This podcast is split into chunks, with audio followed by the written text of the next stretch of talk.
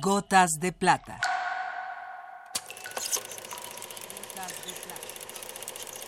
El cine en dosis homeopáticas.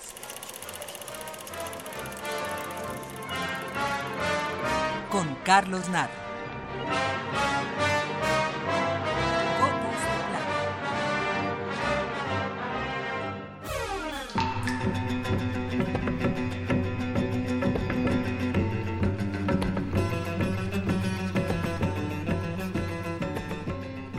Mikis Theodorakis es mucho más que un gran compositor. Mikis Theodorakis es un gran compositor cuyas canciones son cantadas por su pueblo. Mikis Theodorakis es un hombre identificado con su pueblo y en momentos claves el artista ha sido también un luchador y un patriota. Mikis Theodorakis es un héroe griego que combatió en la resistencia contra la invasión nazi. También combatió en 1967 contra el golpe de Estado auspiciado por Estados Unidos llamado de los coroneles. En ese tiempo dirigió la prensa clandestina de la resistencia. De esa época, Teodorakis escribió el libro Diario de la Resistencia, del cual tomamos un fragmento interpretado por José Luis Cruz y con la realización de Octavio Serra. La música es del propio Teodorakis y es la de la película Z que relata el golpe de Estado mencionado.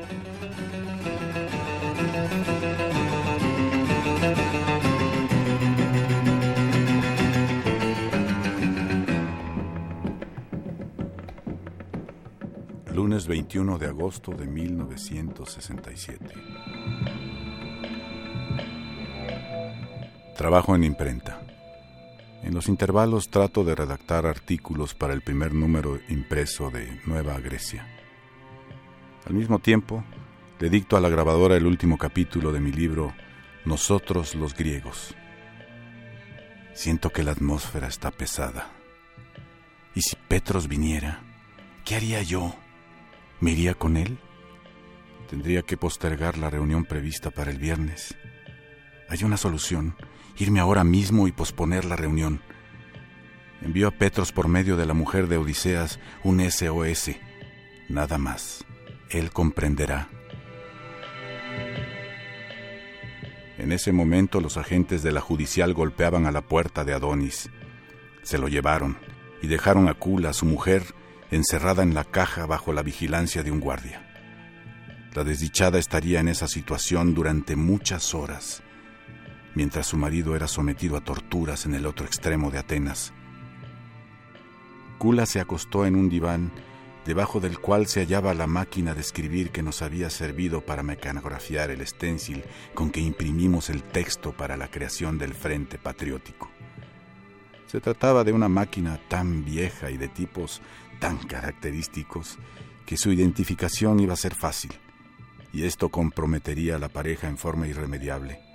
Así pues, con enorme paciencia, a espaldas del guardia y sin cambiar posición, con solo deslizar la mano bajo el diván hasta alcanzar la máquina, fue tomando uno por uno los tallos de metal que sostienen los tipos, los retorció hasta cortarlos y luego, en sucesivas visitas al cuarto de baño, se deshizo de otras tantas pequeñas cargas de chatarra. Para justificar aquellas visitas no tuvo necesidad de fingirse indispuesta.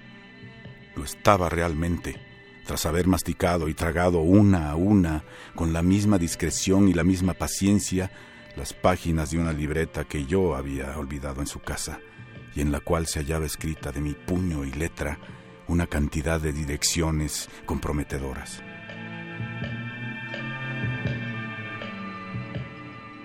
La mujer de Odiseas vuelve con el rabo entre las piernas. No estaba segura de que Petros haya recibido mi SOS. La fatiga de María es evidente.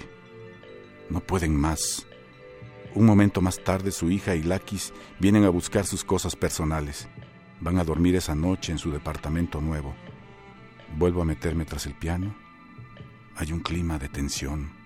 El auto de Lakis arranca y se aleja. Puede salir, me dice María. Ah. No tengo el menor apetito. Escondo con cuidados mis cintas magnéticas. Subo al granero los tipos de imprenta y elimino todos los papeles comprometedores. ¿Alguna novedad de Adonis o de Orestis? Ninguna. Es como si se los hubiera tragado la tierra. Escondo tras el piano mi manuscrito y la nota que acabo de redactar acerca de la nueva izquierda. Todo esto se encuentra hoy en los archivos de la Seguridad Nacional. ¿Crees que Petros vendrá? preguntó María. ¿Tan tarde? No es su costumbre. María, si en cualquier momento viene la policía a hacer un cateo imprevisto, no te olvides fingir que compartes mi cama. Es necesario, sobre todo, que no se den cuenta que hay dos camas. De lo contrario, estaremos jodidos. En efecto, María tiene la costumbre de no usar su cama, sino un canapé sin sábanas ni colchas que se encuentra en una boardilla. Así solo mi cama queda desarreglada durante la noche, y con ese pequeño simulacro aparentamos que en la casa no hay más que un ocupante.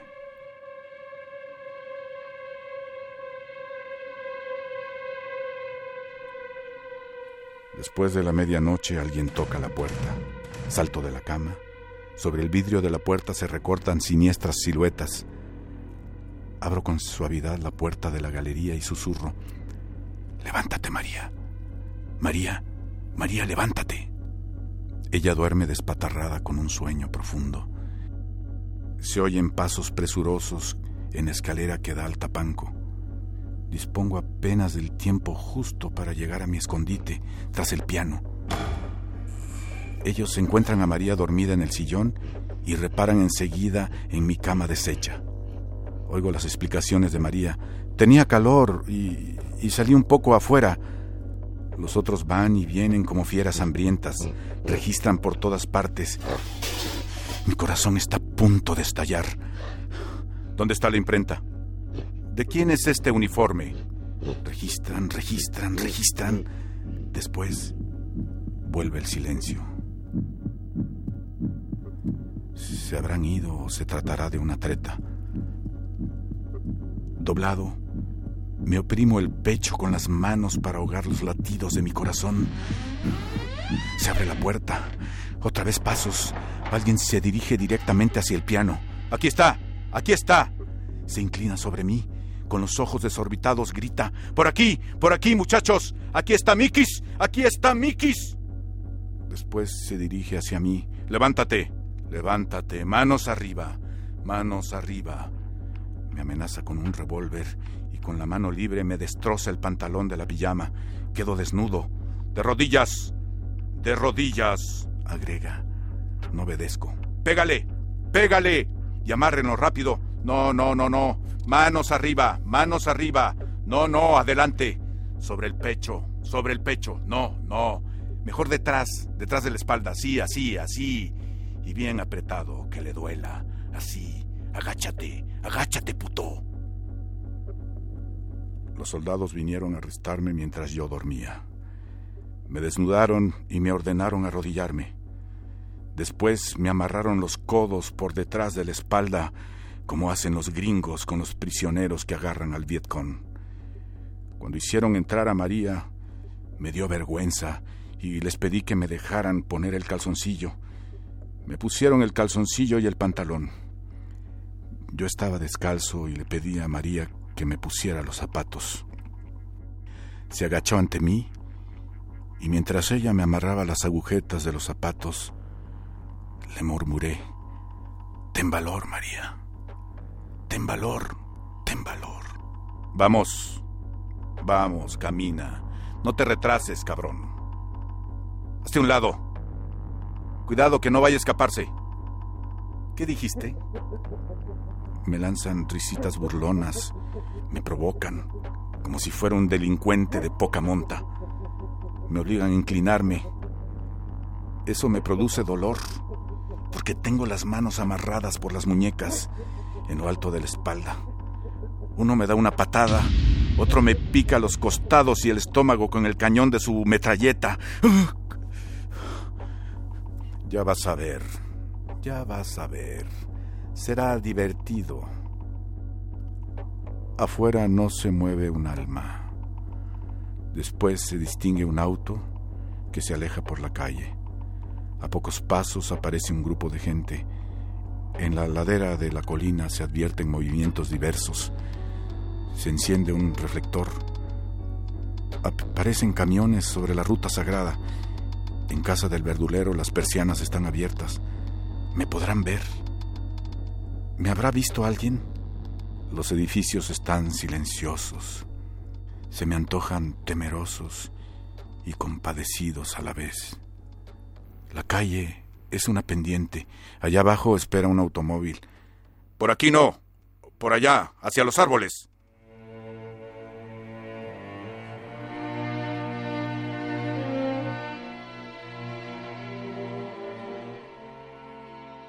A la derecha se extiende Atenas, la ciudad sagrada.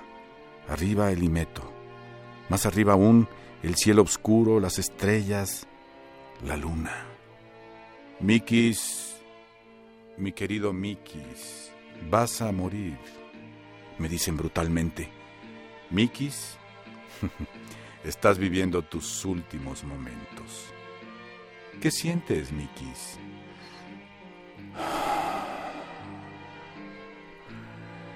Respiro el aire fresco de la madrugada. No pienso más que en la belleza del cielo estrellado, en la luz de la luna. Estoy en actitud altanera. Mi fin será tal cual como yo lo anhelaba.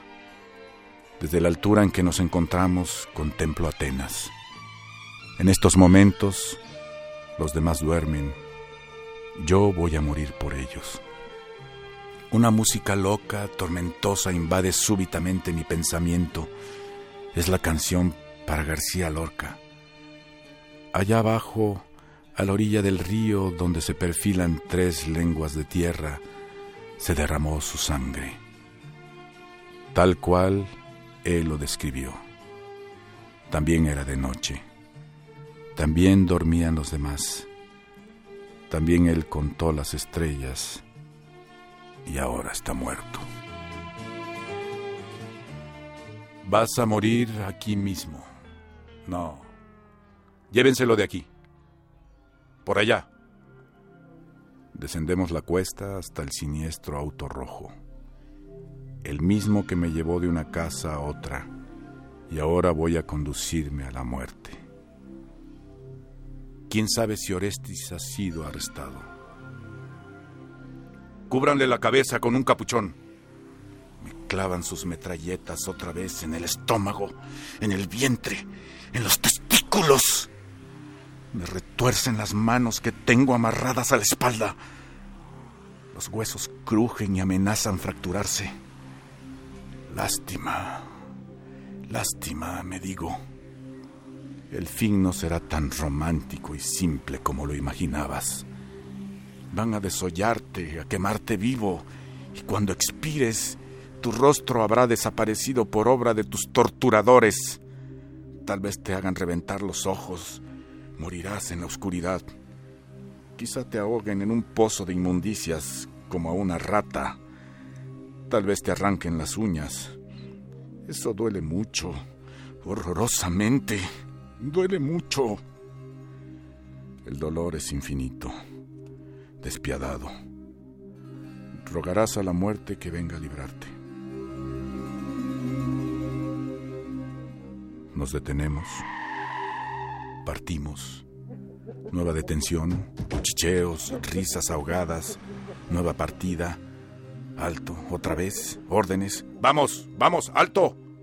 Baja, baja. Me hacen descender del auto. No distingo cosa alguna. Sufro terriblemente. Subo una escalera, ahora lo sé, ahora lo sé. Van a arrojarme desde lo alto de una terraza. El vacío, el vacío. Estoy ante el vacío. No, no, todavía no. Me empujan al vacío. No, no, no. Ahora subo. cada vez más alto. Estoy por perder el aliento. Quieren arrojarme desde muy alto reducirme a papilla, hacer desaparecer mis rastros para siempre. Como un relámpago llegan a mi pensamiento los rostros queridos de Margarita, Yorgos y Mirto. Mi madre no volverá a verme. El vacío. No. Seguiremos subiendo. Los míos no podrán lavar mi cuerpo inerte, acariciarlo, abrazarlo. Más escalones. El vacío. No, no, es un pasillo. Solo quedará el recuerdo. Adiós, mamá. Adiós, papá. Adiós, mujer. Adiós, hijos míos. Me empujan, me empujan. Yo estoy tranquilo. Se detienen. Sé que adivinan mis pensamientos porque se ríen. Siéntate, me dicen. Me quitan el capuchón. Suspiro. Entra el jefe de la policía. Salud, Mikis. La pasamos muy mal hasta encontrarte, pero ya te tenemos. Estás en la seguridad nacional. Ahora vas a descansar. Te entregó el comité central de tu partido. Vuelvo a encontrarme con los métodos tradicionales de la policía.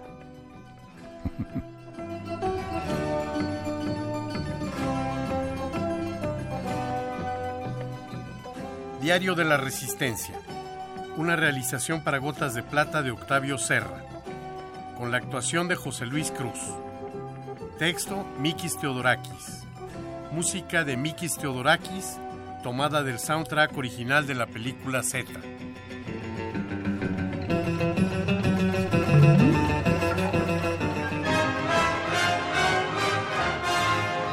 Hasta aquí la dosis de hoy.